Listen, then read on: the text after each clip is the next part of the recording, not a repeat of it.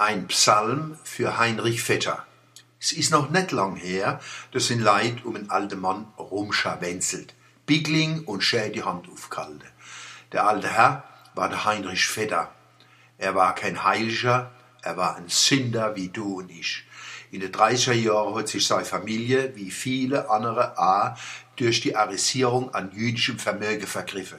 Sie waren Opportunisten, wie viel manchmal. Das ist eine Schand. Was man aber positiv vom Heinrich Feder sagen muss, er hat über viele Jahre versucht zurückzugeben und seine Stiftung macht es weiter. Wer ihn ein bisschen gekannt hat, weiß, der Heinrich Feder war ein schüchterner Mann, fast demütig. Seine Schüchternheit hat ihm selber einschüchtern können. Er hat Schuldgefühle gehabt und hat versucht gut zu machen, so gut es mit Geld halt geht. Von welchem Profiteur wissen wir das noch? Wer heute behauptet, er hätte nicht gewusst, wo im Vetter sein Geld herkomme ist, lügt oder hat keine Ahnung. In Mann gibt's niemand, wo nicht Bescheid gewusst hat. Nicht im Detail. Aber die Bereicherung durch Arisierung war ein offenes Geheimnis. So dick kenne die Tomate auf der Aare und Ohren gar nicht sei. Deshalb macht sich lächerlich, wer mit großer Geste de Vetter jetzt verdammt. Es gibt viel Leid und Einrichtungen in Mann, wo ich mir mehr Haltung und Anstand gewünscht hätte. Es ist billig, dem Ehrebürger Heinrich Feder jetzt die Verachtung aufs Grab zu kippen. Warum hat man nicht früher sein Bedenken geäußert? Warum hat man die Ehr und das Geld überhaupt in Anspruch genommen?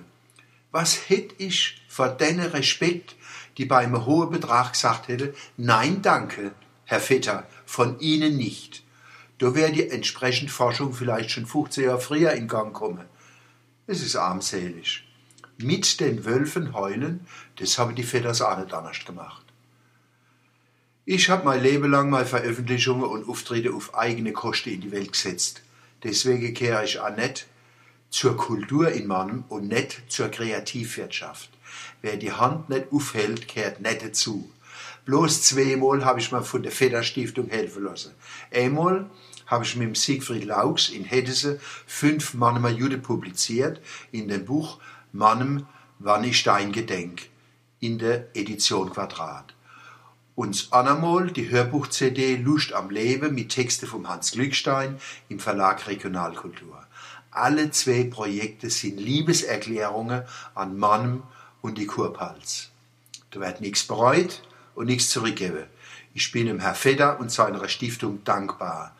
Dieser Tage war ich am Heinrich Fedder seinem Grab, hab den Psalm 23 aus der koschere Martin Buber Übersetzung gelesen und den Stäh vom Jordan auf den Grabstein gelegt.